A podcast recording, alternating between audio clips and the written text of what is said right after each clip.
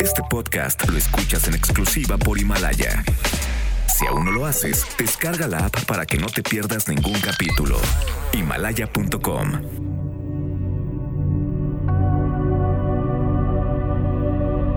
Vayamos unos años atrás, 17 para ser precisos.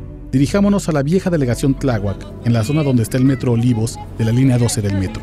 Es 2002 y lo que hoy es el Deportivo Los Olivos y sus verdes pastos, por aquel año era una cancha de fútbol llanera, que vista desde arriba parece el lomo sarnoso de un perro de pelaje café. Ubiquémonos en una mañana de fin de semana y miremos con atención a todos los niños jugando. No pasan los 10 años, todos empolvados tras una pelota que intentan meter a la portería. Fijémonos en uno en especial, en Felipillo, de 8 años, el que tiene poca energía para seguir a sus compañeros del equipo, el que usa ropa regalada y unos tenis que no le calzan. Cuando acabe el juego, lo veremos pedir prestado un refresco y sus amigos juntarán monedas hasta acumular 10 pesos y pagar el arbitraje de la liga infantil. No es pobre, es paupérrimo. Es el mismo niño que trabaja medio tiempo en el Tianguis que está junto a la secundaria técnica 80 para poder comer. El hermano menor de Lili y Mikey.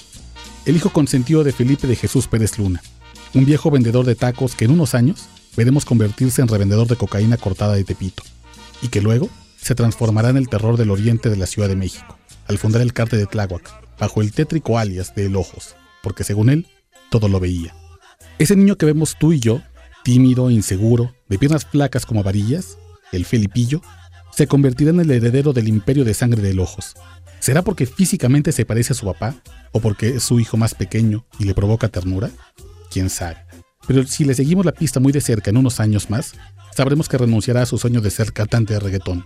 Y pronto lo veremos vender drogas, cobrar extorsiones y debutar como sicario a los 15 años. El mismo que para celebrar ese primer muerto, se tatuará una daga en la cintura que da la ilusión de que trae un arma blanca fajada entre el boxer y sus jeans talla 26.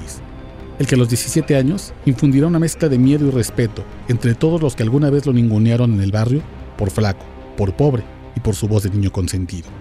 El que en una noche de 2016, en el restaurante La Carreta del Pacífico, sobre Avenida Tláhuac, coqueteó a la novia de un chico que le apodaban el Panterita, y para no tener obstáculos en su romance, lo apuñaló, lo remató en el piso con varios disparos, y con ese gesto de frialdad enamoró a su novia, Carla.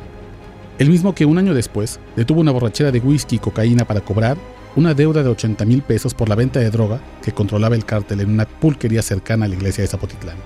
El dueño de la narcotiendita lo confundió y le dijo, a mí me cobra el patrón, no el gato, lo que desató un callado incendio en el estómago de Felipillo, quien se retiró en silencio y 30 minutos más tarde llegó con un comando armado.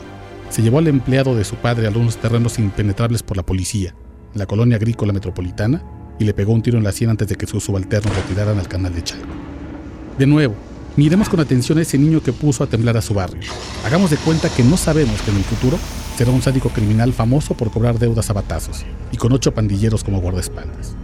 Célebre por marcar a sus enemigos con un tiro de gracia y que encontrará placer en arrodillar a sus deudores para que le pidan perdón y solo los disculpará cuando le hayan besado los pies enfundados en unos Edith Jordan de moda, de último modelo, que tanto obsesionan a los jóvenes narcotraficantes como el Betito, el Pistache, el Huguito. Ese niño pequeño, que vemos pedir prestado unos tenis para jugar fútbol, se volverá un coleccionista de tenis de lujo y difundirá por su barrio una regla de honor por la que otros niños vivirán y morirán como sicarios y vendedores de droga. Un hombre sin Jordan es un hombre sin valor. En el mundo del Felipillo, los tenis correctos son como una educación de calidad. Te abre puertas y te genera trabajo. Trabajo mafioso, pero trabajo al fin. Ahora viajemos al presente, a esta mañana, miércoles 6 de marzo, cuando el Felipillo ya está detenido. Horas antes lo agarraron con drogas y armas en el estacionamiento de una plaza comercial en Tlalpan, a solo 6 kilómetros de su bastión. Fijémonos en su mirada durísima como cacha de 9 milímetros e intentemos encontrar los ojos esquivos y cohibidos que tenía de niño. Busquemos en la memoria ahora que lo vemos arrestado en televisión y en vez de desearle la muerte pensemos, ¿en qué fallamos? ¿Qué hicimos o qué no hicimos para ayudar a ese niño? ¿Qué tan responsables somos de la espiral de violencia que hoy nos azota? Y cuestionémonos esto mientras contamos los muertos.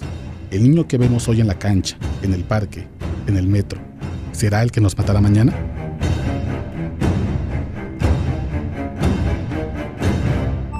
Podcast lo escuchas en exclusiva por Himalaya. Si aún no lo haces, descarga la app para que no te pierdas ningún capítulo. Himalaya.com